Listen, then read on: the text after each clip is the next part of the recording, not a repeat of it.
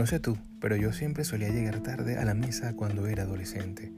Recuerdo a mi padre llamándome en ocasiones con la cena ya lista y servida y yo diciéndole, ya voy, una vez, dos veces, hasta que la tercera vez ya sí o sí tenía que ir si no quería tener problemas. ¿Puedes imaginarte a Dios preparándote la cena?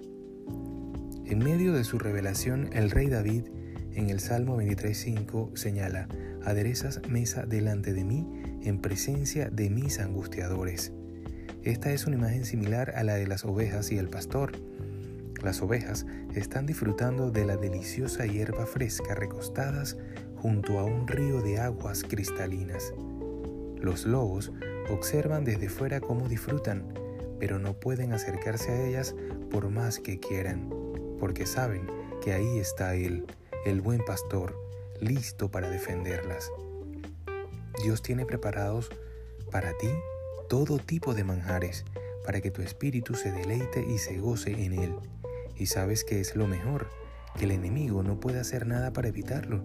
No le queda otro remedio que quedarse fuera, porque la protección de Dios sobre tu vida no le deja acercarse a ti. Sí, tienes un lugar reservado a su mesa y Él te está llamando. Por favor, no le hagas esperar. Te propongo un ejercicio.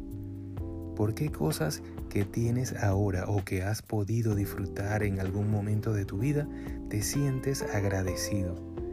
Piensa en ello y por cada cosa que te venga a la mente, dale gracias a Dios de corazón. Saborea cada uno de esos momentos y deja que la gratitud al Señor inunde tu corazón así como su gozo. Te dejo el Salmo 104 que dice, entrad por sus puertas con acción de gracias, por sus atrios con alabanza. Dadle gracias, bendecid su nombre. Que tengas un maravilloso día, que Dios te guarde y te bendiga.